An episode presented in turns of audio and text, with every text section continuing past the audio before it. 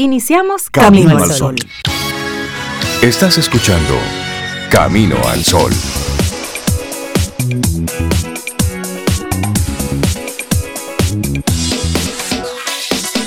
Buenos días, Cintia Ortiz, Obeida Ramírez, todos nuestros amigos Camino al Sol oyentes.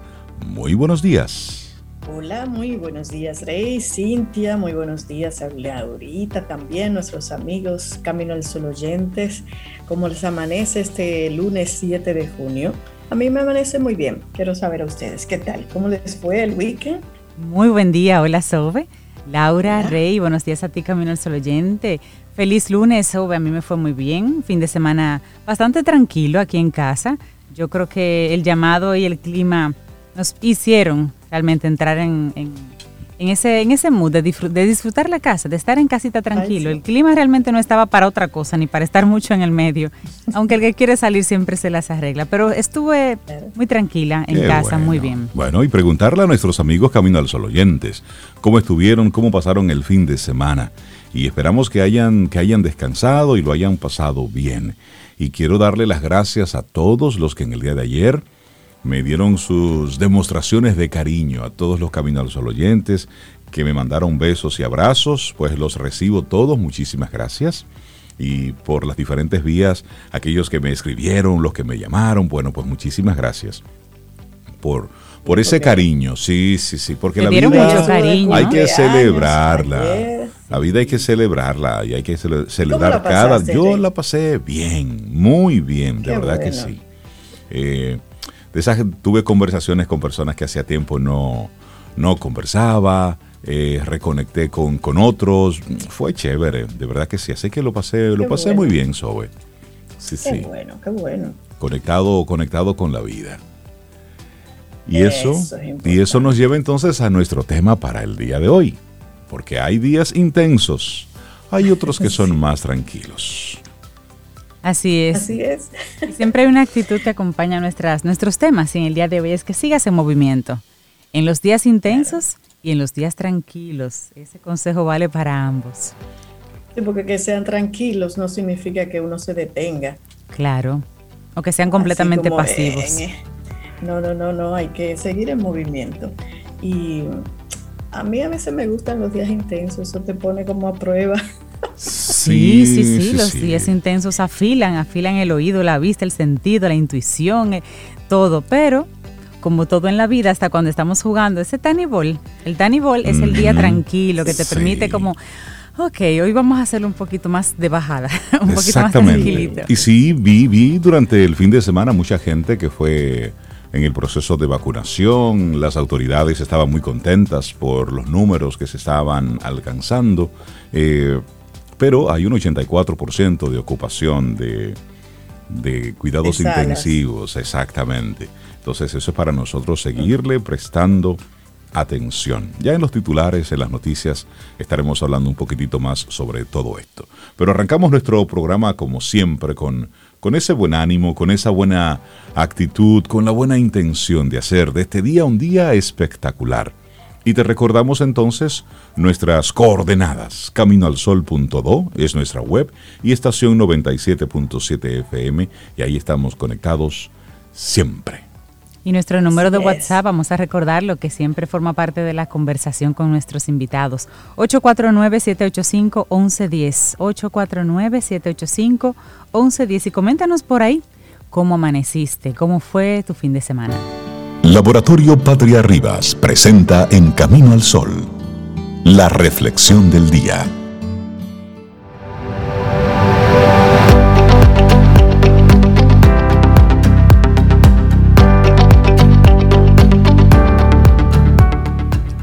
No intentes apresurar el progreso. Recuerda, un paso adelante, por pequeño que sea, es un paso en la dirección correcta. Sigue creyendo. Cara Gauscher.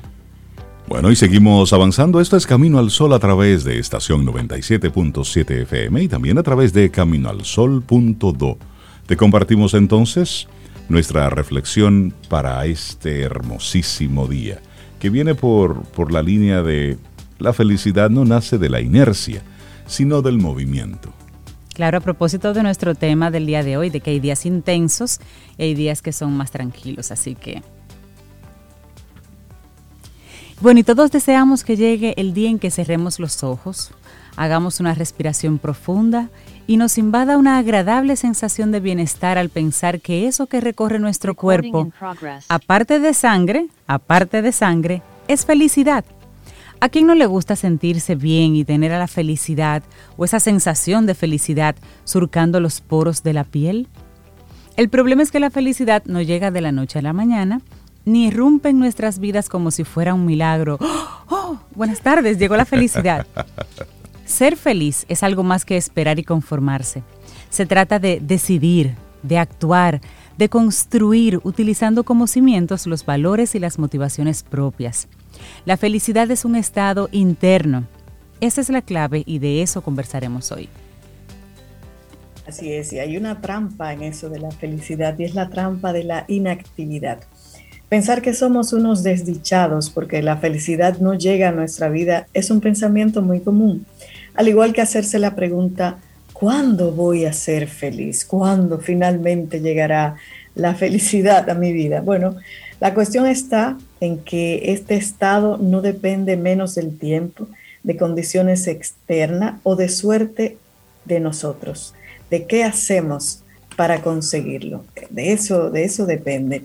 Y según Sonja Lyubomirsky, doctora en psicología e investigadora de la felicidad, me gusta eso, investigadora de la felicidad, un 50% de nuestra capacidad para ser felices está influenciada por nuestra genética, un 10% por factores externos y un 40% depende de lo que pensamos y lo que hacemos, de modo que el peso de nuestros pensamientos y acciones es cuatro veces mayor que aquello que no podemos controlar. Así, no hay excusas para trabajar a favor de nuestra propia felicidad. Así es, y bueno, de esta manera si no somos felices como vivimos ahora, muy probablemente no lo seremos más adelante, a menos que hagamos algo por cambiarlo. Quejarse no es el remedio ni el puente que nos lleva al bienestar, simplemente esa es la trampa que nos ancla a la apatía o al malestar. Esta inactividad tan tentadora a la que estamos acostumbrados no nos hace bien, y aquí no valen excusas. Si queremos ser felices, la acción es nuestro salvamento. Muévete, haz algo. Porque ¿de verdad pensamos que actuando de esa misma forma que nos hace estar mal, conseguiremos en algún momento ser felices? Hasta ahora, hacer más de lo mismo no provoca resultados distintos. Entonces, ¿por qué obcecarnos? Qué buena pregunta. Y algo muy importante es. definir la, parte de la felicidad, porque para cada persona la felicidad es distinta. ¿Qué es ser feliz para ti? Esa sería como la primera respuesta que cada uno debe tener para trabajar en pos de eso. Como hemos visto y hemos escuchado en otras ocasiones, para ser feliz, un factor bastante importante que podemos aprender a controlar son nuestros pensamientos. Además de ellos, el que tiene más protagonismo y el que va a determinar en buena medida si somos o no felices es nuestro concepto de felicidad precisamente. Claro. ¿Qué es la felicidad para ti? ¿Qué es la felicidad para tu pareja, para quien te acompaña o para tu familia, el resto de tu familia, de tu círculo cercano? ¿Qué es la felicidad para, para mí, que, que estoy contigo cada día? Preguntas muy generales, pero que a menudo nadie se plantea con seriedad cuando hablamos de seriedad es para dar una respuesta concreta, para trabajar en pos de ello. El problema es que si ni siquiera lo hacemos, ¿cómo vamos a saber cuándo somos felices? A lo mejor lo somos, pero no nos damos cuenta. A una expensas de que nos equivoquemos en la respuesta, es necesario sentarse y hacerse esa pregunta. ¿Qué es ser feliz para ti? Así es, Cintia. Y una vez planteada, hay varias ideas que tenemos que tener en cuenta, como por ejemplo, que la felicidad no es aquello que sentimos cuando nos compramos un carro, una casa, poco o nada tiene que ver con lo material, más allá de tener cubiertas unas necesidades básicas. En este sentido, la sensación que aporta lo material, aunque sea placentera, no deja de ser materialista, porque no se trata de cantidad, sino de calidad o de cualidad. La felicidad no es una sonrisa, aunque ayude a construirla. Tampoco es vivir como si nada nos preocupase, sino la capacidad de afrontar la realidad y construir lo que nos hace bien sin causar daños o heridas a otras personas. En definitiva, sin cruzar la línea de considerar a los demás solamente como medios o instrumentos. Así es. Y ahora bien, no basta con desear ser feliz, sino con hacer algo para hacerlo. Y ahí es lo importante. Esto es lo más importante porque ser feliz depende de nosotros, de lo que pensamos, de lo que hacemos, de cómo nos sentimos y en definitiva de nuestras decisiones. Es nuestra voluntad en movimiento. De modo que nosotros elegimos si vivir siendo el protagonista de nuestra vida o por el contrario, observarla como un espectador. La primera opción nos acercará al bienestar, la segunda al rol de víctimas. De nosotros depende todas y cada una de nuestras decisiones que dejan las huellas que hacen ese sendero. Pero algo que no podemos olvidar es que la felicidad requiere de valentía, del coraje suficiente para enfrentarnos a nuestros miedos, esos que se mueven tan bien en las sombras al abrigo de la incertidumbre, pero hay que sacarlos a la luz. Además, no seremos felices si no nos creemos merecedores de esa felicidad. Por eso es muy importante creer que existe esa posibilidad, porque ser feliz es una actitud, un estado que se cultiva desde nuestro interior y en movimiento, como decíamos. Qué bonita la reflexión que compartimos en el día de hoy. Bien cortita, bien concisa. La felicidad no nace de la inercia, nace del movimiento. Muévete. Gemma Sánchez Cuevas es la autora de esta hermosísima reflexión. Laboratorio Patria Rivas presentó En Camino al Sol, la reflexión del día.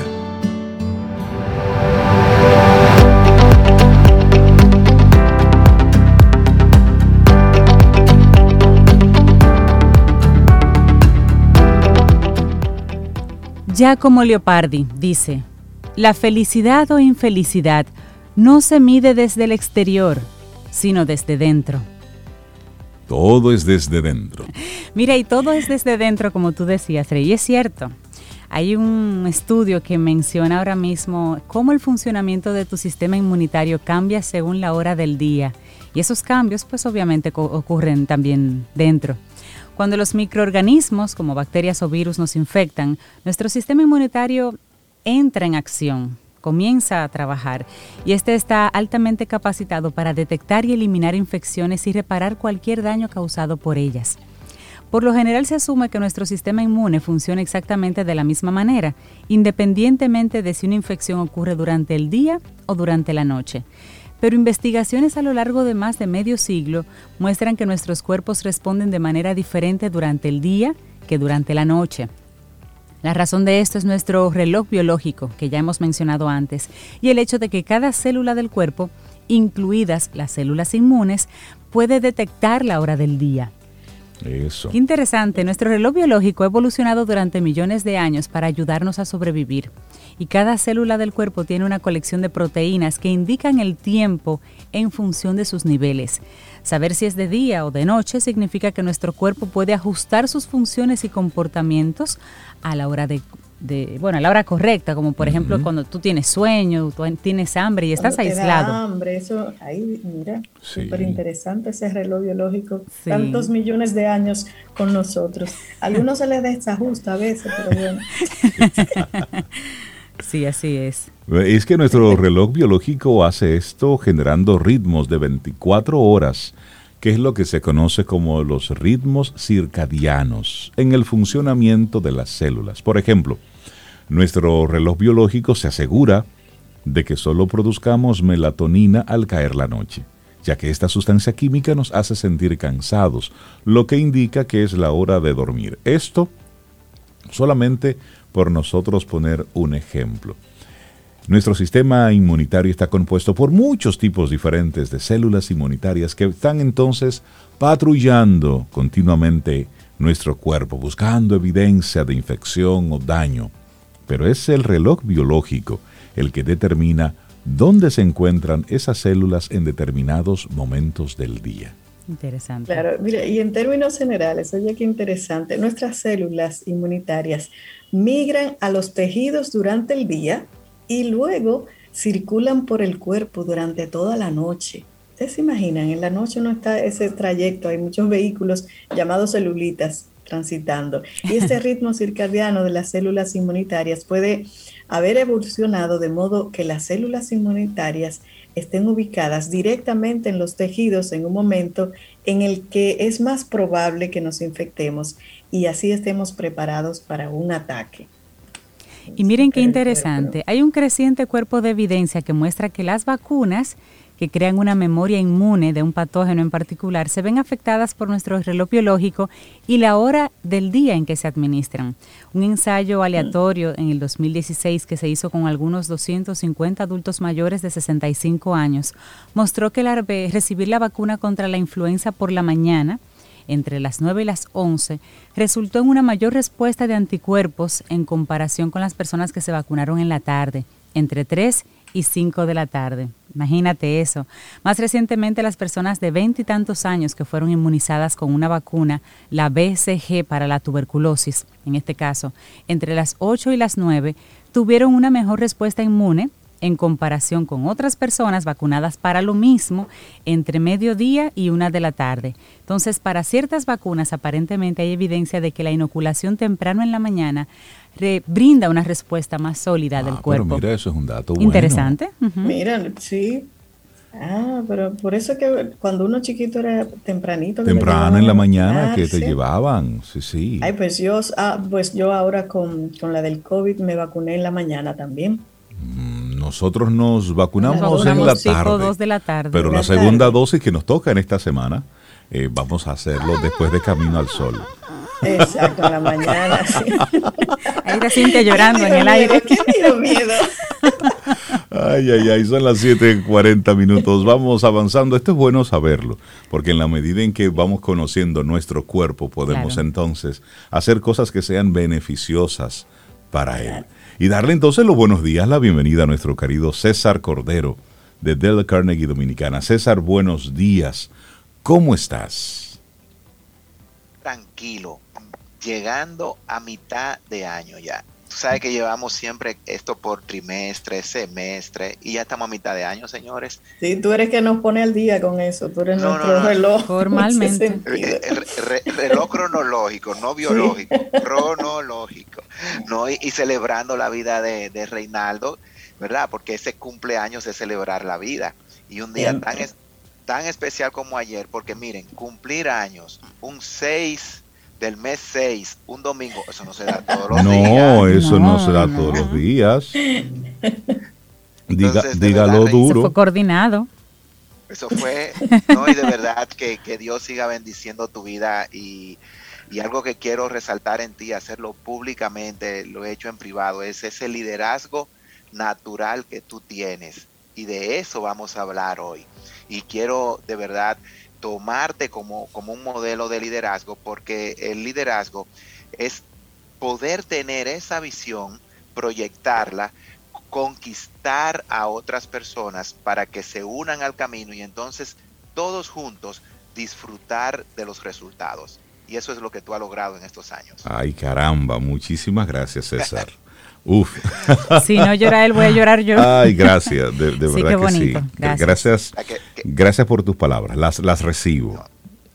Amén. Entonces, miren, hoy vamos a hablar de ese liderazgo natural en respuesta a lo que ya es una pregunta universal que aquí hemos tratado varias veces. El líder nace, se hace, se hace, nace. Eso ya está más que sobrado. Sabemos que todos nacemos con las habilidades y capacidades de ser líderes. El detalle está en si decidimos ejercer ese liderazgo intencionalmente.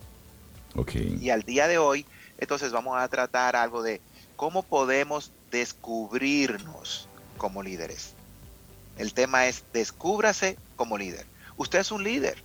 Y cuando revisamos y vemos nuestra trayectoria desde pequeñitos, cuando interveníamos en el colegio, asumíamos, hace un par de semanas eh, reflexionábamos sobre esto, esas posiciones, usted estaba demostrando liderazgo.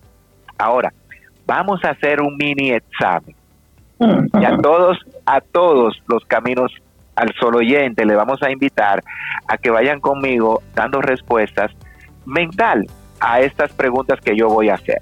Es como este jueguito que antes jugábamos, Oveida, yo creo que tú lo recuerdas también, que era el Stop. Ah, sí, a mí me encantaba ese juego, que era con palabras, uno tenía que escribir, ¿verdad? Exacto. Eso me encantaba a mí ese jueguito. E, el más rápido y el que terminaba decía stop y los demás ya no podían seguir. Entonces, esto es sencillito, son nueve puntos para navegar en ellos. El primero es orientado, y a eso llega hasta el último, en de dónde nace nuestro liderazgo. O sea, ¿por qué yo hoy puedo decir que soy un líder? ¿Qué hay sembrado en mí que es ese, esa semillita de líder que solamente está esperando a que yo le diga, sí, vamos, vamos hacia afuera, vamos a sacar ese líder que hay en mí y descubrirme como líder? Pues vámonos atrás. Primera pregunta. Mi madre me enseñó que los líderes son escriba. ¿Y qué diría Sobeida? Vamos a ver, ¿qué diría? Buenos comunicadores. Gracias. Reinaldo. Eh, bueno, de pensamiento rápido. Eso, Cintia. Carismáticos. Carismáticos. Ya, y mi madre que se ocupan, por ejemplo, de las cosas porque mi madre siempre se ocupaba de todas las cositas ahí con nosotros. Entonces, ese tipo de respuesta es la que vamos a llevar mentalmente. Cada vez que yo dé una sentencia, usted va a construir, y yo sé que como que choca, porque, oh, oh, pero sí, sí vamos a encontrar respuestas. La segunda, ¿y mi padre? ¿Qué me enseñó mi padre sobre los líderes? Que son... Hmm, íntegros. Gracias. Trabajadores. Eso, yo voy a decir disciplinado. Si había una persona disciplinada, ese era mi papá. Para mí, el líder es atrevido, el líder es lanzado. Ok, ahí está. Bien, y de aquí para adelante, así ganamos tiempo, ustedes pueden ya simplemente mentalmente, ya tenemos el kit del ejercicio. Es buscar algo que nos identifique primeramente con esa pregunta. Ya vimos a nuestros padres en función de mamá y en función de papá. Ahora, yo estuve en la escuela primaria. Ahí yo de repente aprendí que los líderes son o traviesos, extrovertidos, era lo que más hablaban, ¿cierto? Y si nosotros pensamos, vamos a encontrar esos líderes que algunos eran incluso peleones, eran lo que siempre buscaban como el pleito. Y habían otros que eran lo que conciliaban. Váyase a ese tiempo de cuando usted estaba en la escuela. Luego fuimos adolescentes.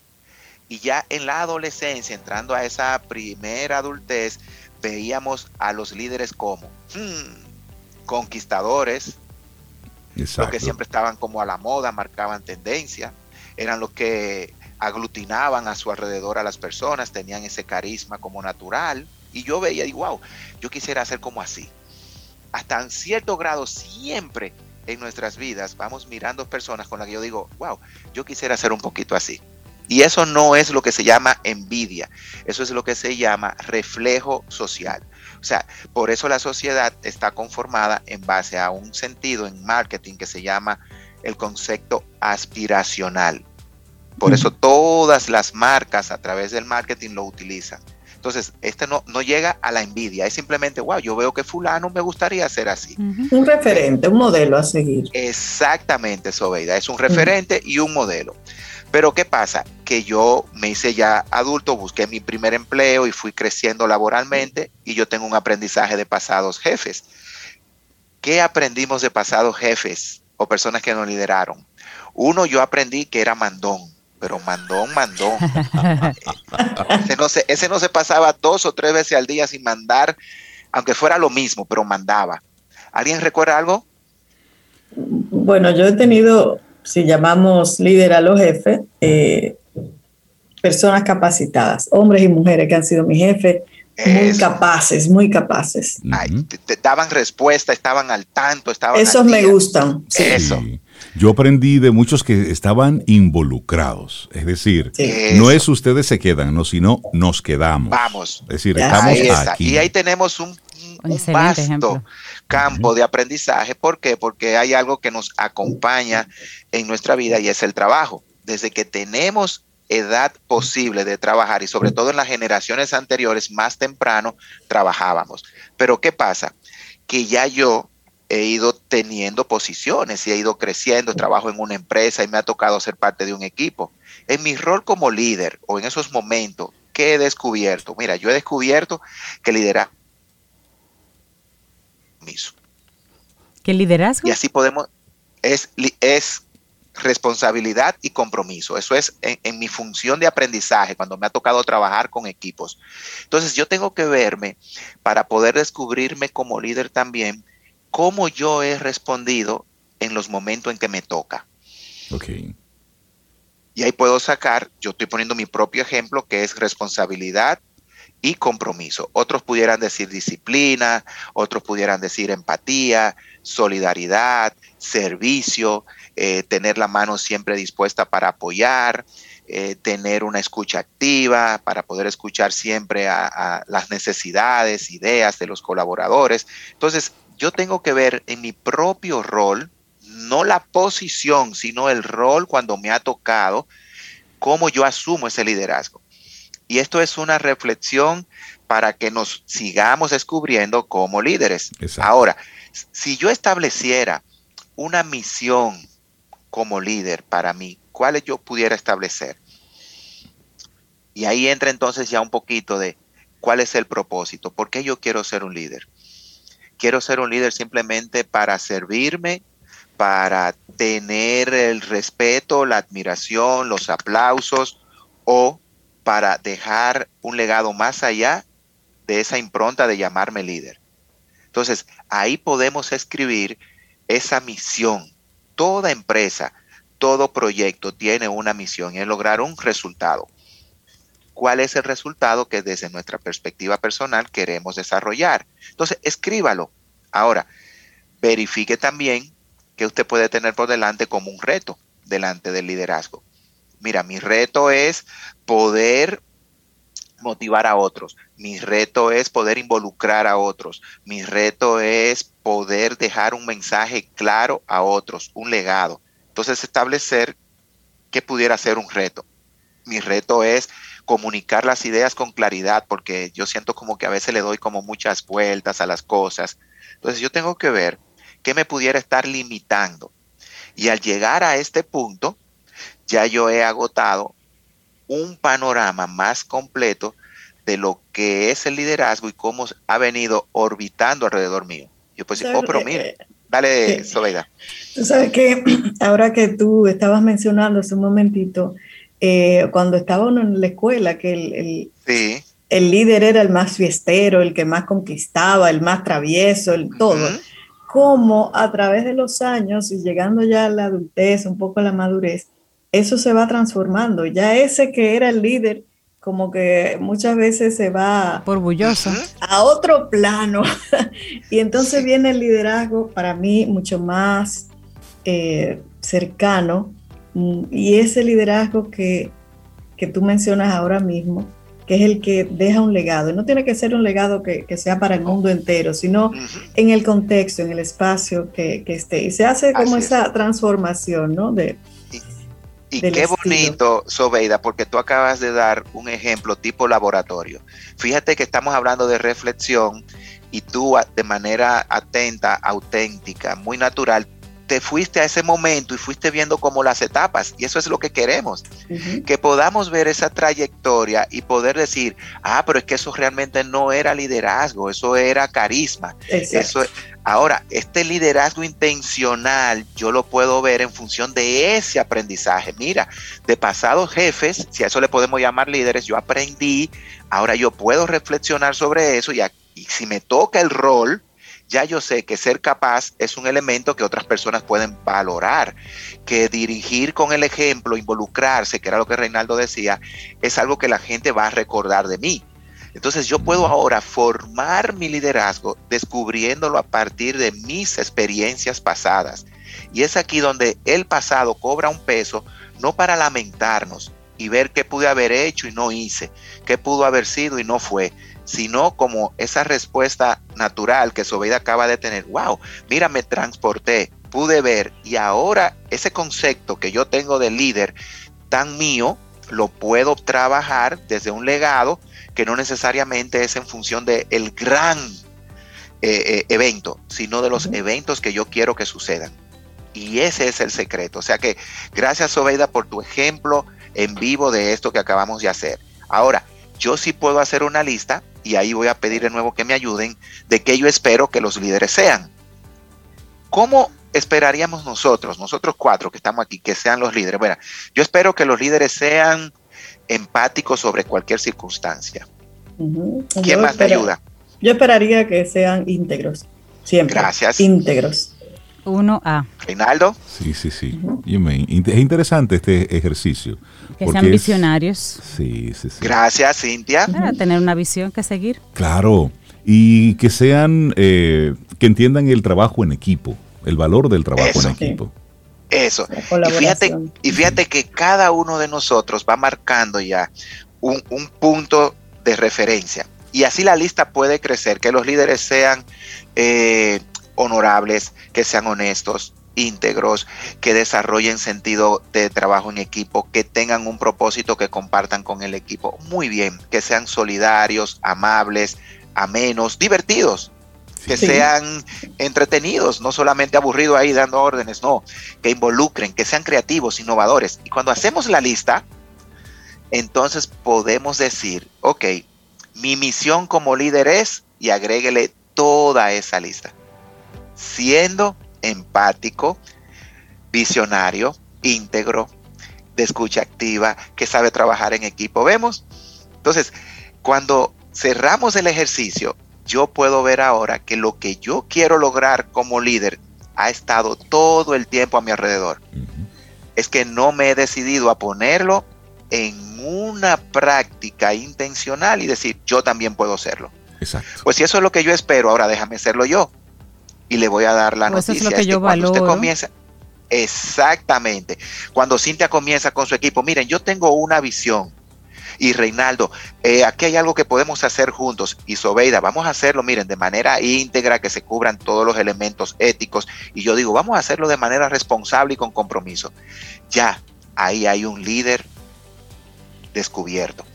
Los demás comienzan a ver nuestro liderazgo no por la posición, sino por la acción que estamos tomando, que es que todo ese aprendizaje de mis padres, de mi, de mi entorno escolar, de mi entorno laboral, de mi vida personal, yo lo llevo a qué? A la práctica con un propósito. Y ese propósito puede ser en la familia, con tu compañero de trabajo, con un proyecto de emprendedurismo. Siéntate hoy con tus hijos y cuéntale todo lo que tú aprendiste de tu vida y que son valores que ellos pueden multiplicar. Y comienza así, mira, mi mamá me enseñó, mi papá me enseñó, porque regularmente le decimos eso a los hijos. Ahora, desde una perspectiva siempre de regaño, porque mi papá me enseñó que las cosas se hacen bien. es verdad. Hay que ser disciplinado, que usted tiene que ser responsable. Entonces el niño lo ve como que es algo que ajeno a él. Ahora, si lo contamos como una historia de aprendizaje que nos dejó algo positivo, ¿qué hará el, joven que está creciendo bajo nuestra tutela? Va a aprender eso. Y lo mismo llevarlo a nuestro ámbito personal y laboral. O sea que descubrirnos como líderes es mirar al pasado y saber que sí podemos sacar esos aprendizajes y ponerlo en práctica de manera intencional. Así que el reto de esta semana, haga su checklist. Nosotros vía Laurita y vía la página de Camino al Sol y nuestros propios medios, vamos a compartir esta lista, este ejercicio de reflexión para que usted lo pueda hacer tranquilo y luego lo multiplique en su entorno. Seamos esos líderes, como dijo Sobeida, que dejan un legado más allá de lo que el público demanda y que vaya directo a lo que nosotros realmente queremos. Así que yes. el reto es descúbrase como líder. Buenísimo, buenísimo el tema que nos propone César hoy. Y esto es, es un ejercicio de mucha introspección, César. Porque sí. siempre estamos pidiendo hacia afuera, siempre uh -huh. estamos deseando que el otro haga, que el otro sea. Pero todo eso que tú estás pidiendo, ¿tú lo estás dando? Y esa es una, es una buena pregunta para tú hacerte. Porque, y, y, ah, y, sí. y ocurre mucho en, en, en, empresas, por ejemplo, donde tú tienes una, una posición media, donde tú le estás pidiendo a tu jefe una serie de elementos que tú hacia abajo no los estás dando. Tú pides que te escuchen, pero tú no escuchas. Tú pides que, que, te tomen en cuenta, pero tú no tomas en cuenta. Es decir, hoy es un buen día precisamente para hacer esa reflexión, para, para, dar, para preguntarte, ¿estoy yo dando lo que estoy pidiendo? Exactamente, y cómo estoy multiplicando lo que he recibido que está ahí guardadito. Eso. Entonces es una muy buena oportunidad. Yo quiero ahora robarme un minuto para dar un reconocimiento público a una joven líder. Ella acaba de tomar uno de los programas de Del Carnegie, el Del Carnegie Course, y en ese programa siempre se entrega un reconocimiento que es entregado no por el facilitador, sino por los mismos compañeros, porque fue la persona que demostró los principios, cualidades de ese liderazgo y esa aplicación. Y la sorpresa es que esa persona fue la más joven del grupo. Estaba rodeada de profesionales de larga data, de empresas, y ella hizo su trabajo y demostró que el liderazgo no es ni la posición, ni la edad, ni los rangos académicos, sino esa puesta en práctica de cualidades que tenemos y hoy estamos trabajando aquí. Y el nombre de esa joven, ¿saben cómo se llama? Laura. Ah. Nuestra Laura, nuestra Laura Laurita. Laura fue la ganadora del máximo logro de el Del Carnegie Course pasado. Eso no me sorprende, Laura es una estrella, de verdad. Y yo no fui el facilitador, eh, fue parte del equipo. Ella estuvo con una de nuestras instructoras, que es Yetzabel, desde Venezuela, con la virtualidad, y otro de nuestros instructores, que es Marlon. O sea, yo entré ahí el día para dar la bienvenida y el día final para el cierre. También darle unas palabras como directores del Carnegie, pero ella trabajó solita. Simplemente me dijeron, Laura fue la que demostró y presentó ese liderazgo. O sea que por aquí también le estaremos haciendo entrega de una placa en reconocimiento a ese liderazgo que ella demostró. Laura, felicidades. felicitaciones a la orilla. Nuestras felicitaciones. es nuestra, vez. Sí. nuestra Laura. qué bien, chicos. Muchísimas si quieres seguir ahora ya para cerrar, ¿verdad? Descubriendo, y Reinaldo siempre me hace esa pregunta, ¿qué sigue? Bueno, ya cerramos ese ciclo y comienzan ahora en junio y julio los programas de este trimestre. Nos pueden llamar al 809-732-4804 y todas las redes de Camino al Sol como las propias de Del Carnegie para que vean los programas que tenemos en cómo seguir desarrollando ese liderazgo, los negocios y ese sentido de ser la mejor versión de nosotros mismos siempre. Así que feliz inicio de semana, señores. Muchas gracias, César. Para iniciar tu día, Camino al Sol. Cintia, ¿qué nos tienes para hoy? Camino al Sol. Pues una frase anónima, pero igualmente importante. Dice, sé feliz, porque las injusticias siempre se pagan, porque el dolor siempre se supera y porque los errores te enseñan. Eso está bueno. Te recordamos nuestro número de teléfono de WhatsApp.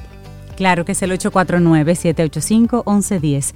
849-785-1110. Y tenlo a mano, tenlo a mano, porque me parece que en esta siguiente conversación vas a tener preguntas y esa va a ser la vía. 849-785-1110. Y creo que hasta el día de hoy un bot humano era el que iba a estar está respondiendo, nuestro WhatsApp. Pero después de esta conversación es posible que eso cambie poco a poco. Darle los buenos días a un primo mío, a un primo mío, mío, mío, Santiago Infante. No sé de dónde somos primos, pero somos primos. Santiago Infante y José Manuel Peña. Ambos son de Bot City. Buenos días, bienvenidos a Camino al Sol. Qué gusto tenerlos aquí. ¿Cómo están? Buen día, Reinaldo. El gusto es de nosotros. Oye, mi primo ahí.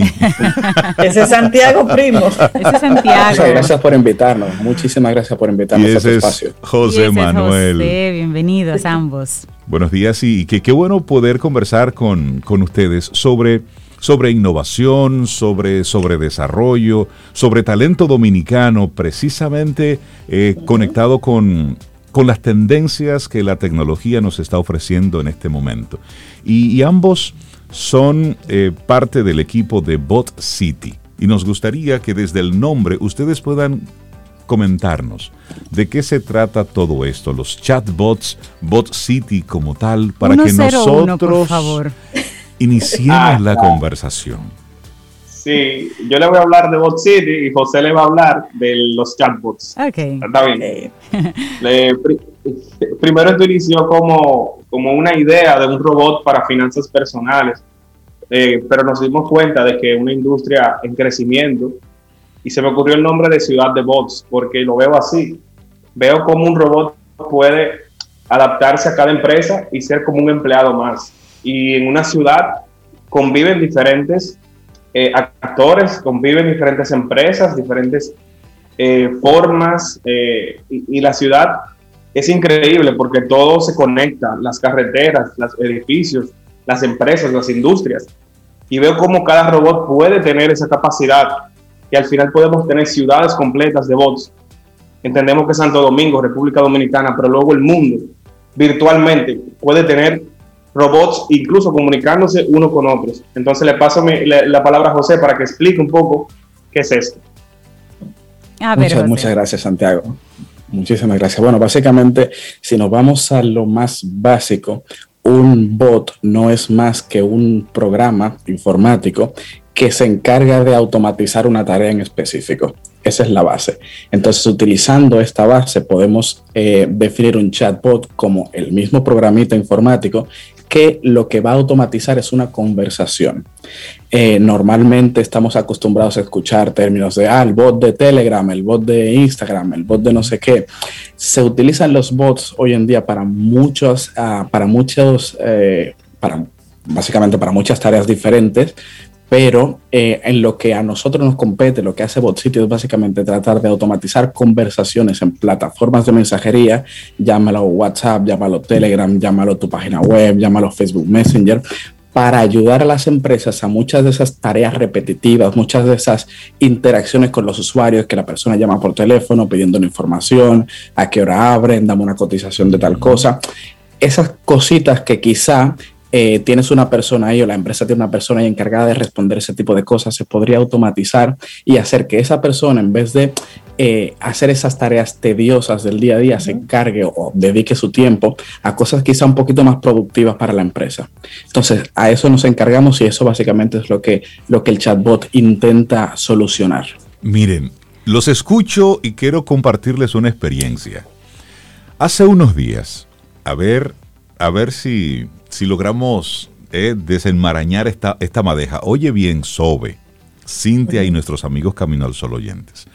Yo llamo, yo quería comprar algo, era un software que yo quería comprar, pero estaba un poco complejo el proceso de compra y había algunos puntos que yo no entendía. Yo escribo en la página buscando el punto de contacto, encuentro finalmente un número de teléfono, marco a ese número de teléfono y para dar un mensaje, pero en ese momento alguien llega a mi oficina y yo cierro la llamada. Es decir, no llego a verbalizar nada, simplemente cierro la llamada. No hablaste con nadie. No hablé con nadie y no dije nada. Ya.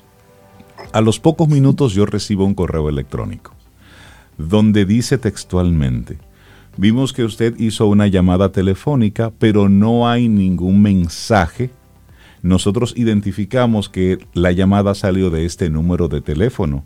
Díganos en qué podemos ayudarle. Yo me quedé de una pieza. Por lo siguiente. Es el susto de Cintia. Sí, lo primero es que yo no había registrado ningún correo electrónico. Ellos solamente quedaron con el contacto y eso sí se puede hacer por el caller ID, es decir, el, la identificación de dónde están haciendo la llamada. Yo lo que dije fue, bueno, pues un algo tomó ese número de teléfono, lo rastreó en la web, enlazó ese número de teléfono con un correo electrónico y me enviaron un correo. ¿Ok? Pero todo eso fue inteligencia artificial. Ahí no hubo ningún humano detrás de eso. Lo digo por la rapidez en la que sucedió todo eso. Entonces, eso me encanta. Sí, pero cuando yo recibí el correo me asusté.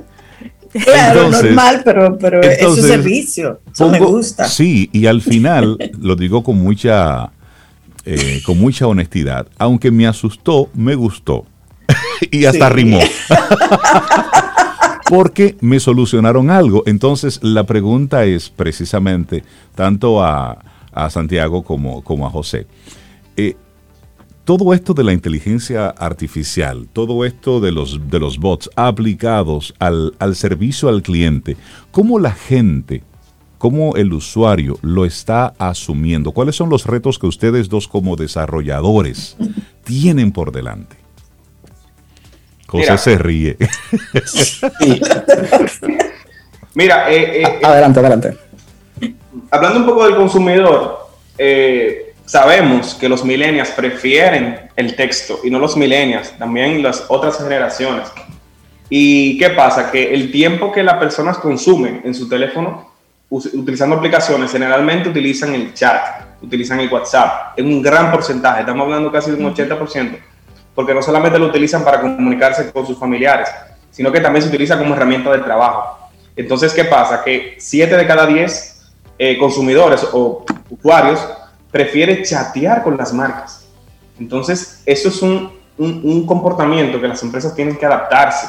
El reto de nosotros es comunicarles a las empresas de que existen vías eh, posibles, vías eh, oficiales y también infraestructura tecnológica para que esa cantidad de mensajes masivamente se pueda organizar y se pueda ejecutar de una manera bien, no solamente conectando un robot, también nosotros eh, conectamos lo que es un contact center que em, se integran todas las, todos los canales para que la comunicación sea robot-humano y haga un equipo de trabajo y el robot pueda asignarle a cada humano que, tenga el rol de responder un mensaje en específico.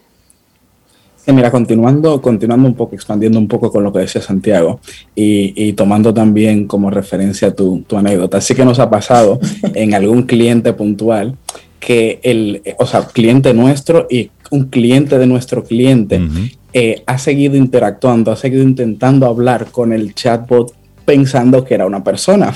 Entonces, es curioso, curioso cuando, cuando nos traslada a nuestros clientes ese tipo de, ese tipo de, anécdotas también. No, fíjate, fíjate en esta conversación, no sé qué, no sé cuánto. O sea, está tan bien estructurada la conversación que esta persona todavía no se ha dado cuenta en este punto de que no está hablando con, una, con un humano, con una persona, sino que está hablando con una automatización. Y, y también junto con lo que decía Santiago, nosotros, nuestra apuesta en Bot City, no es simplemente implementar chatbots. Nosotros entendemos que por diversas razones un eh, sistema solamente automatizado hoy en día no es viable. Las razones son varias. Por ejemplo, hay personas que directamente eh, tienen un rechazo de entrada, como tú bien decías, a hablar con una máquina, quizá por ese, por ese miedo que todavía hay a la tecnología, quizá también porque una persona directamente en, ese punto quiere hablar con otra persona, simplemente no, no quiere hablar con un humano. También entendemos que hay eh, por la forma en que nosotros los dominicanos hablamos, quizá nuestra dialéctica, quizá la, jerga que utilizamos, la forma en la que hablamos, hace difícil, es un verdadero reto para nosotros entrenar a la inteligencia artificial para que pueda ser capaz de entender interpretar todas las variantes de nuestro lenguaje, de nuestra forma de hablar. Eh, eh, quizá, eh, yo qué sé, si le habla una persona más del Cibao Central que una persona más del Este, por ejemplo. Mira, y eso es un dato sumamente importante porque nosotros escribimos con muchas faltas ortográficas. Ah, Entonces, ¿cómo el chatbot trata de interpretar el, el KLK, ese que lo que? Que lo que. No, y por ejemplo, por ejemplo, un tema de costo. Quizás ponemos en la pregunta original en el bot. ¿Cuánto cuesta tal cosa? Exacto. Pero aquí el dominicano dice, ¿en cuánto tú me dejas tal cosa? Automáticamente. ¿En cuánto me sale esa inteligencia artificial ahí dando error? ¿A cuánto sale? ¿A cuánto, sale? ¿A cuánto sale? Ay, José, cuántos retos. Sí. sí, no, ha, sido un reto, ha, sido un reto para nosotros realmente quizá con algunos clientes más que con otros, porque también cada bot que intentamos hacer, obviamente, va en función de el público al que nuestro cliente se quiere dirigir. No es lo mismo un chatbot para una entidad financiera que un chatbot para un centro educativo, por ejemplo. Claro, Son públicos diferentes. José Santiago, una curiosidad. Lo voy a usar Camino al Sol como ejemplo para todos los demás que nos están escuchando, si se le ocurre la idea. Si nosotros queremos implementar un chatbot para Camino al Sol, que tenemos un celular WhatsApp, ¿cuáles serían esos pasos? ¿Cuáles serían esas palabras, esos textos? ¿Cómo, cómo se genera todo eso? De cero, de cero. bueno, lo primero que nosotros hacemos es un trabajo de investigación primero conociendo su necesidad, primero conociendo su problema, eh, incluso sentándonos al lado suyo a ver cómo usted interactúa o las personas interactúan con ese, con ese WhatsApp, si ya lo tiene implementado. Lo segundo es eh, hacer una pequeña entrevista con usted para ver qué objetivo usted tiene, qué usted quiere lograr, qué expectativa usted tiene, porque a veces las personas creen que estamos creando eh, eh, el, robot que va a resolver todo el problema y que, claro. que todo eso. Y hay, hay robot estar aquí contigo. Exacto. Y, y, luego de ahí empieza lo que es un prototipado. Nosotros hacemos luego el diseño, eso se llama diseño de experiencia, luego hacemos un diseño de conversación, que dentro del equipo hay una persona que se encarga de ver las palabras adecuadas a su marca, los emojis, y eso que sea tan, tan amigable, que la gente no sienta que es una máquina. Luego hacemos un prototipo, le presentamos ese prototipo a usted, usted ve los cambios, obviamente que siempre el cliente al final tiene, tiene la última palabra para, para eso, pero nosotros siempre recomendamos. Y luego de eso se pasa a producción, se genera el código fuente, se integra al contact center y es una maravilla. Nosotros hemos tenido buenos resultados implementando esto y la diferencia de nosotros es que nosotros adaptamos el robot a cada empresa. Hay plataformas allá afuera que tú mismo tienes que autogestionarte el chatbot y las personas no tienen tiempo, esa curva de aprendizaje y nosotros acortamos todo eso a que, mira, te entregamos el producto hecho a tu medida y ya solo es mantenerlo en el tiempo y, y, y las métricas nosotros las medimos para que sea rentable y tenga sentido para ti. Porque esto es un producto que y un servicio que hace sentido cuando tienes un flujo considerable de mensajes. Si no, no hace sentido, porque incluso yo te recomendaría que sea con tu servicio personalizado, si tienes pocos mensajes, porque no vale la pena la inversión. Pero si ya tienes mucho flujo, sí ah, ah, vale la pena. Y, y hay proyectos súper interesantes que quizás no tienen el flujo, pero quieren implementar en lugar de una aplicación, quieren implementar un chatbot, porque es siete veces más, más, más rápido y 60% más económico, porque no hay que desarrollar una app, sino que simplemente encima de WhatsApp. Y es increíble la posibilidad que se pueden hacer con esto. Y tú mencionaste un call, con contact center. Aparte de ese número de WhatsApp, ¿qué, ¿qué, otros? Hay que implementar un call center. Ustedes lo. No me mm. quedó claro. ¿Qué más necesito? Mira, te, te, respondo como parte, como parte de nuestro, de nuestro servicio. Nuestro servicio es un empaquetado que consta de tres partes. La parte principal es el chatbot, lógicamente, pero las siguientes dos partes son el, el servicio postventa, por llamarlo de alguna manera, el mantenimiento sobre ese servicio y el contact center. El contact center realmente es el director de toda la orquesta. Es el punto de contacto entre el humano y el chatbot. Es una plataforma que nosotros habilitamos a nuestros clientes eh, para que interactúen con, con, sus usuarios finales en caso de que el usuario quiera hablar con una persona o para que puedan administrar el bot, ya sea pagar el bot para una persona en particular que no lo quiere activo, ya sea para responderle, para intervenir en una conversación que esté gestionando el chatbot en cualquier momento, para enviarle a los contactos quizá algún documento que, que, el, que el, usuario te esté pidiendo, algún PDF, un video, eh, yo que sé, cualquier cosa. Y dentro de ese contact center también puedes gestionar las métricas o parte de las métricas que va generando el chatbot para que así puedas tener mm, también en un vistazo y en, en, en un solo sitio eh, la información que comentaba Santiago anteriormente de cómo va funcionando el chatbot. O sea, en el contact center vas a poder ver y analizar cómo está funcionando el chatbot en cada momento. Vas a poder administrarlo, apagarlo, encenderlo, cambiar algún tipo de respuesta o lo que sea. Y puedes también intervenir en, las conversaciones con tus clientes en cualquier momento. Mira, hace unas semanas ustedes eh, tienen los miércoles el segmento de Sura y estaban hablando del tema del WhatsApp y del API, el cual tú sabes, yo de una vez me puse, de una vez, de una vez. Y, y, en un momento de la conversación hablaron del API. Y el, y el API de WhatsApp, gestionar ese API tiene que ser a través de un BSP, que es un Business Solution Provider, que Facebook pone en un directorio incluso. Y ellos te dicen, ok, tú quieres el API. Bueno, el API, para yo ponerlo resumen, es una conexión entre una aplicación y otra, para ponerlo más resumido. Entonces, si tú quieres acceder al API, tiene que ser a través de un proveedor. Entonces, ¿qué pasa? Muchas personas tienen el problema de que tienen un número de WhatsApp, pero no lo pueden instalar en varias computadoras, en varios eh, dispositivos. Y eso es un problema porque a veces no entienden cómo lo pueden hacer y lo que hacen es que sacan otro teléfono, después otro teléfono, otro teléfono, otro teléfono. Son números diferentes. Una empresa tiene cinco o seis teléfonos cuando puede gestionarlo a través de uno. Lo que pasa es que falta un poco de información Y esa es la forma en que Facebook incluso es un modelo de negocio de, Facebook. Ellos ganan dinero así, porque si nos ponemos a pensar, por el momento, WhatsApp es gratis. Ellos lo que venden es, a nivel empresarial, cuando vas creciendo, te dicen, ok, ya tú tienes una cantidad considerable de mensajes, de contactos, bueno, te ponemos un directorio, comunícate con ellos, que ellos te habilitan una plataforma. Y ahí entramos nosotros entonces como proveedores de servicios. Así, así que funciona el, tema del API de WhatsApp. Ya. El Bot City, bueno, los bots, eh, ya estamos entendiéndolo un poquito más. Los bots pueden funcionar, por ejemplo, porque se me ocurre, cuando tú mencionabas, Santiago, una cantidad de mensajes importantes para una empresa, pues canalizarlos por esa vía. Pero a mí se me ocurre que un bot puede ser una, un excelente asistente para un emprendedor, una persona que no tiene las capacidades para tener un equipo de trabajo económicamente. Sin embargo, esta persona y su bot hacen, pueden hacer un buen, una buena dinámica. Existe una posibilidad de tener, por ejemplo, un bot al servicio de una persona, de un emprendedor, de un arquitecto, de un, de un ingeniero, de un abogado, que pueda suplir las primeras preguntas, las primeras informaciones y luego pasar a esta persona física sin que él sea una gran empresa, pero que el bot sí le haga la, función. Y que sea costo un mini bot. Adelante, José, explícale un poco los productos que tenemos y nosotros adaptamos un producto para eso que dices. Ah, buenísimo. Sí, mira, eh, ahora mismo en el, en el mercado tenemos eh, dos productos principalmente. Por producto entiéndase forma de capitalizar y de empaquetar el, el, lo que es el chatbot. No quiere decir que necesariamente sea eh, de esa manera. tenemos, por ejemplo, el chatbot Lite, que consta eh, como bien dije, dije, anteriormente, esas tres partes del contact center, un chatbot semi automatizado y el servicio postventa, el mantenimiento.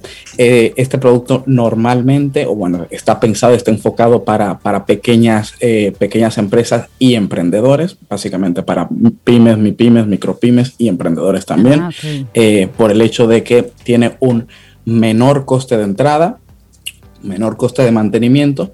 Eh, lógicamente, los, las, las, funcionalidades, las funcionalidades que tiene comparándolos con el otro producto son eh, menor, lógicamente, por el precio, pero, pero sí que es cierto que para, para pymes, para mi pymes y para emprendedores es el producto perfecto porque es costo efectivo y resuelve el problema que tú, que tú bien eh, mencionabas.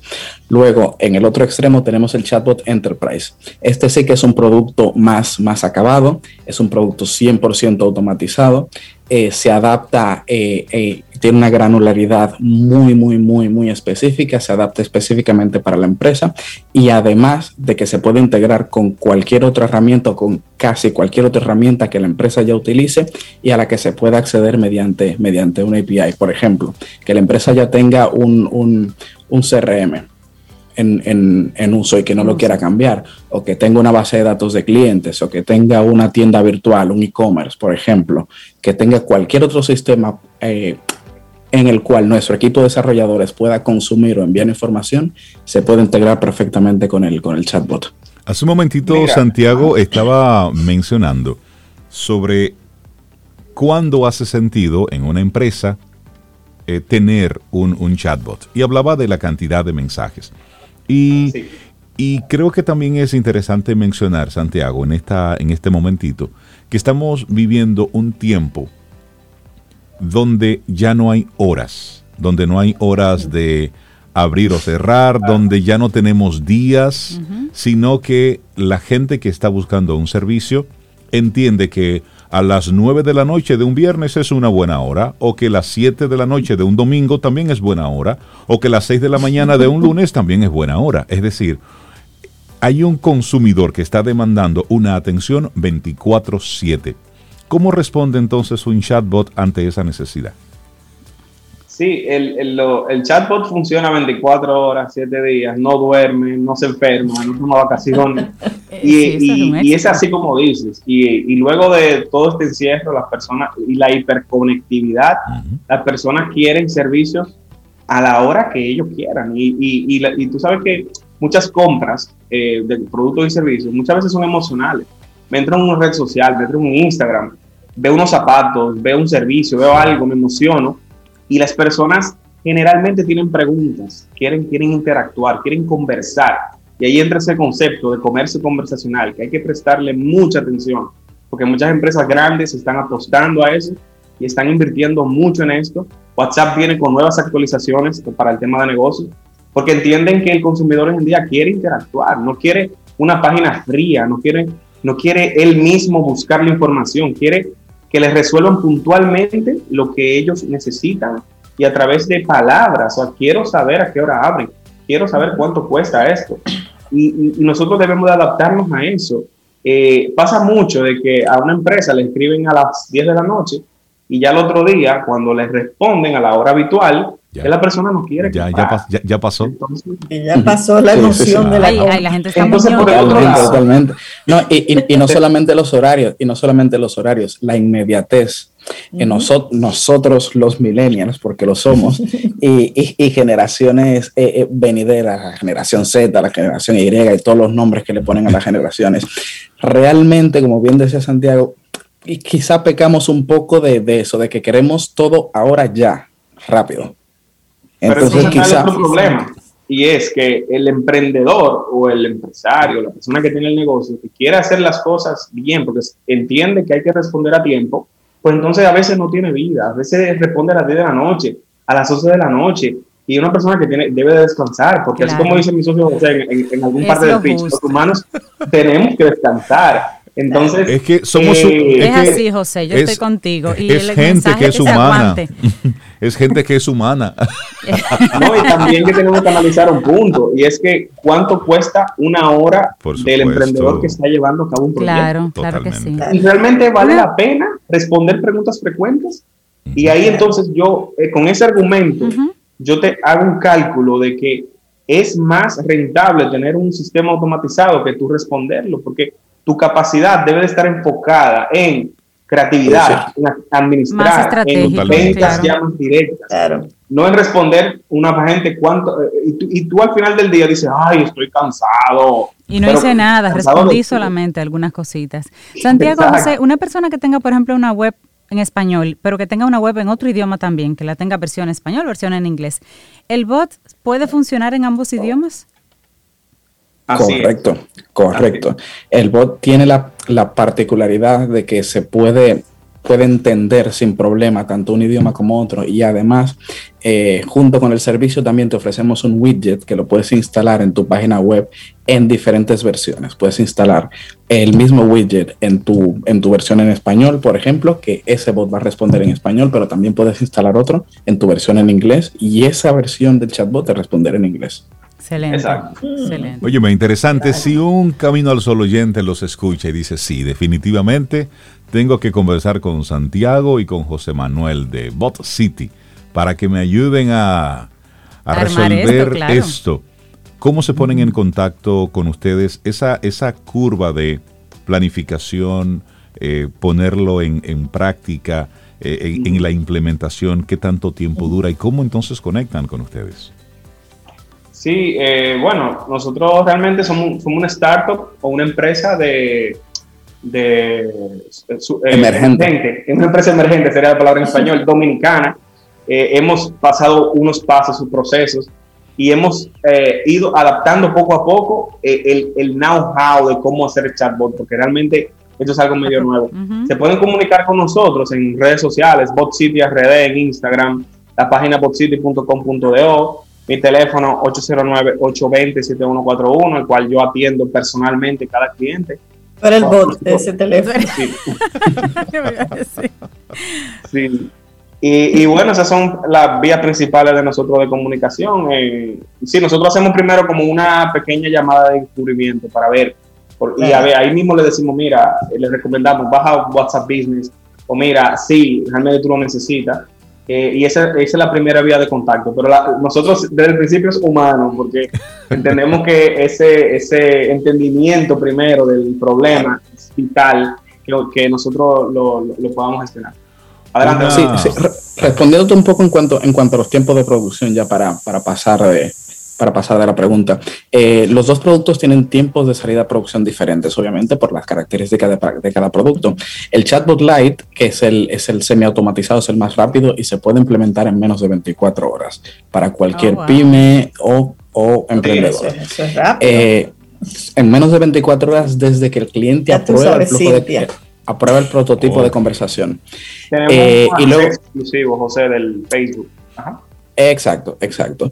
Y luego el, el chatbot Enterprise, eh, como las características de este producto depende de, las, de los requerimientos específicos de cada compañía, los tiempos cambian en función obviamente de los requerimientos de la empresa. Hay algunas empresas, por ejemplo, que quieren que el chatbot haga esto, aquello, lo demás allá, lo demás acá y de cuatro vueltas en el aire y caiga parado. Pues obviamente el tiempo se va, eso es chévere. Se va a alargar un poquito. Sí, eso, Así es divertido. Pero el chat hay 24 horas, wow, un éxito. Buenísimo. Bueno, pues bueno, qué bueno. Santiago Infante y José Manuel Peña de Bot City eh, felicitarles por, por, este, por este emprendimiento, por, por ir. Y es interesante eh, conversar con ustedes y aunque no lo dijimos en el preámbulo, es válido que lo mencionemos ahora. Ustedes han pasado por diferentes eh, procesos y programas de Startup Weekend, han pasado por el programa de preaceleración, el CREVAN Reservas, que en una ocasión los tuvimos aquí en nuestro programa hablando de todo esto. Y, qué bueno ver el resultado de todas esas iniciativas corporativas eh, apoyando realmente esos emprendimientos dominicanos, ideas. Una última pregunta que quiero que me la respondan con un sí o no. Y la pregunta va para los dos, para Santiago y para José Manuel. Nosotros como humanidad debemos temer a la inteligencia artificial. No, negativo. No ya tendremos otra conversación. Será un momento en otro lugar, estaremos conversando sobre vamos esto. Me encantaría. Buenísimo. Me gustó esa pregunta. Sí, muy buena. Santiago, y José, un abrazo. Muchísimas gracias, de verdad que sí. Que sigan los Gracias a ustedes. Gracias a ustedes por la invitación. Muchas gracias. Y siempre son bienvenidos aquí en Camino al Sol. Este es tu gran día. Camino al Sol.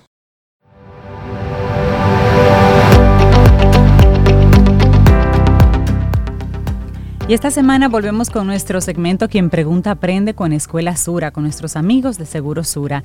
Y en esta semana vamos a tratar un tema interesante para las pymes. Escuchen, pros y contras de acudir a un inversionista o a una financiera para el crecimiento de tu empresa.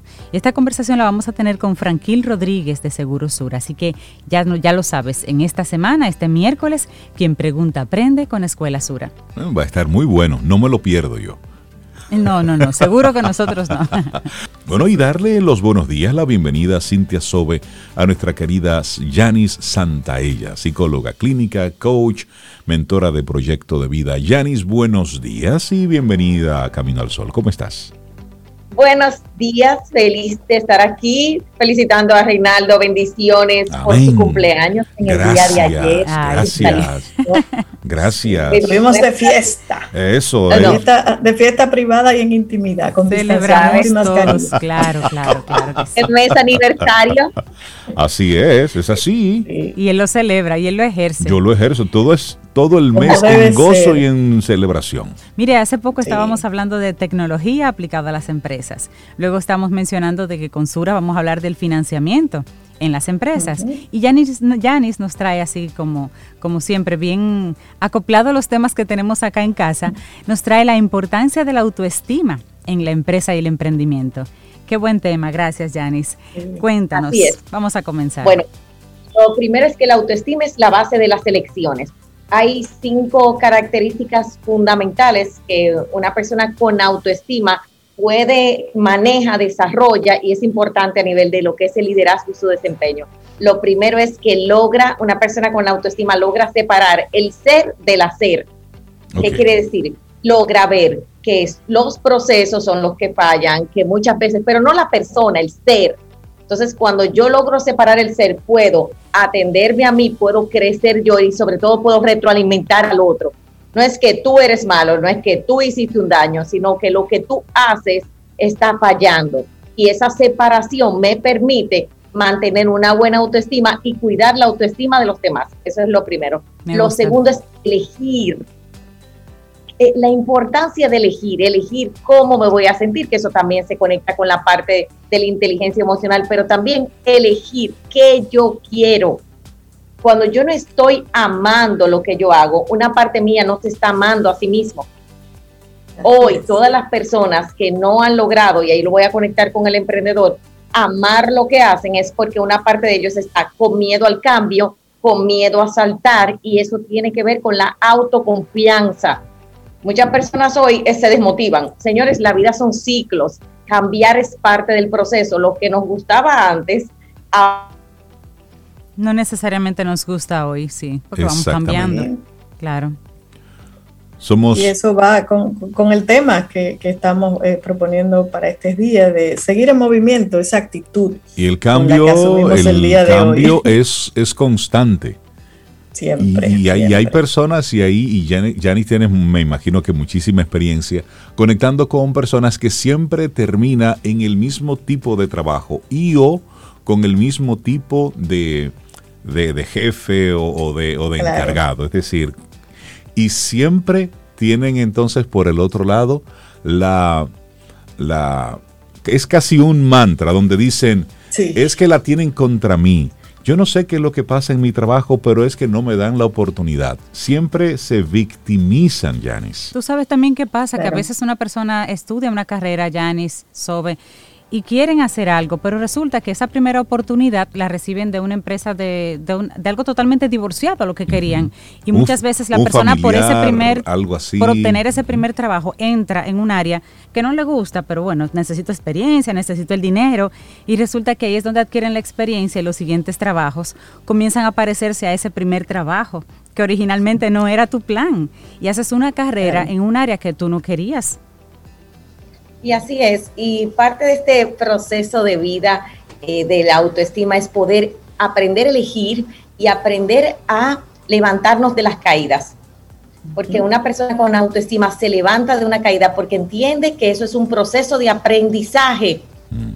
Entonces, muchas veces me quedo con mi autoestima lacerada de que el año pasado y me quedo en el fui, yo fui esto, yo fui lo otro, y me voy llenando de ego y el ego me va diciendo algún día se va a resolver. O, y también el que tiene autoestima puede asumir su responsabilidad y dividir la culpa de la responsabilidad, que es la pandemia, que es esto, que es lo otro. Y no, definitivamente amar lo que yo hago, elegir, cambiar. ¿Sabes? Y Cintia, has dado un punto muy clave. Los jóvenes, muchas veces cuando nos cambiamos de carrera, no cambio de carrera, me frustro en la que estoy, pero tampoco estoy buscando ayuda para hacer un nuevo proceso.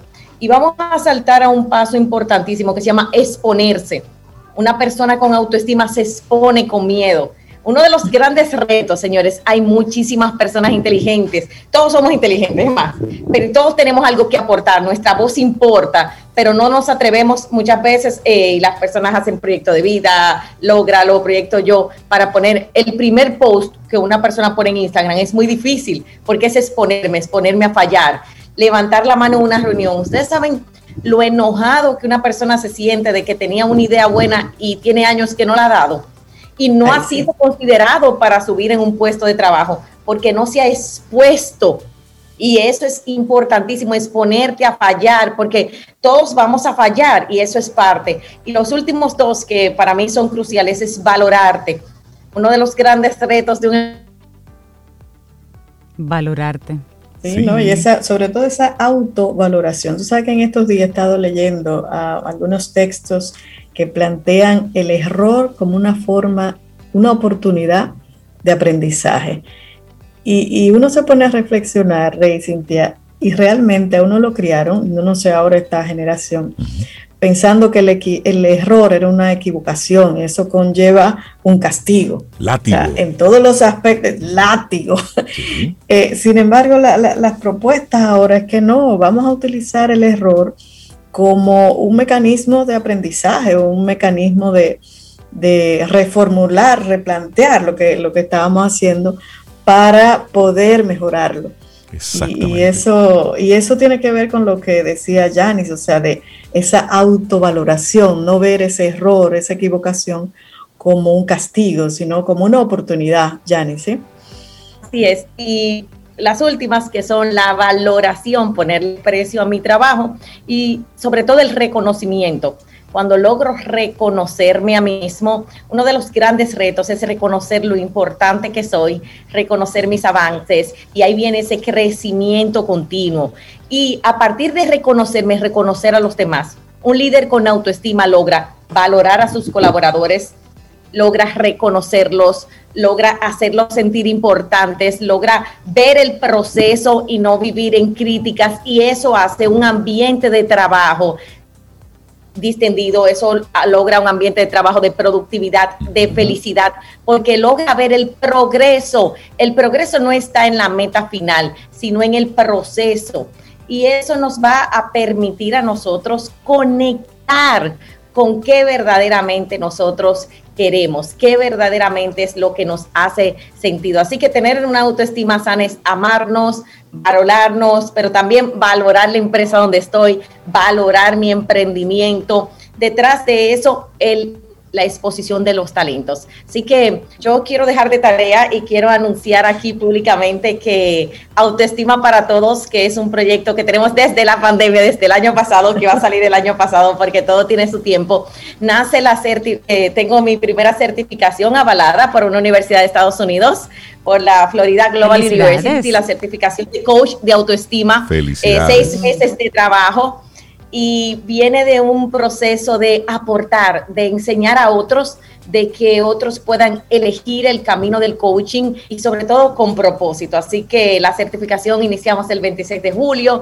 tenemos inscripciones abiertas y como está avalada por una universidad eh, de Estados Unidos, va a ser un certificado internacional, así que estoy muy contenta de darle estos más de 15 años de trabajo a un profesional. Va a ser súper práctico y lo que queremos es llevar autoestima para todos. Y si hoy nos estás escuchando, pregúntate, ¿cuál es mi nivel de autoestima? Quiero yo iniciar un camino hacia el coaching, cómo está el nivel de autoestima de mi empresa, cómo se siente mi gente, porque en este momento el estado emocional es tan importante y poder reinventarnos y agradezco mucho a este equipo que nos reinventamos tanto, de verdad. y la salud mental de la gente de las, en, las empresas hace que las empresas sean saludables porque está compuesta por gente saludable. En una empresa con donde la autoestima se maneja, los chismes, la envidia, una serie de elementos no tienen cabida. porque esa gente está en otro nivel mental, no, no, tienen espacio para eso. Es sabes que el chiste es una deshonestidad conmigo mismo. Es porque te envidio, por eso, por eso hablo de ti, porque te envidio, ¿correcto? es algo así. Y, ese, ese, cotilleo le hace tanto daño a los ambientes de trabajo. Claro que sí. Yani Santaella, para la gente conectar contigo, para ponerse en contacto y recibir todos los contenidos magníficos que tú tienes. Me pueden seguir en janis.santaella y en www.jnissantaella.com. Tenemos nuestra página donde tiene todos nuestros contenidos.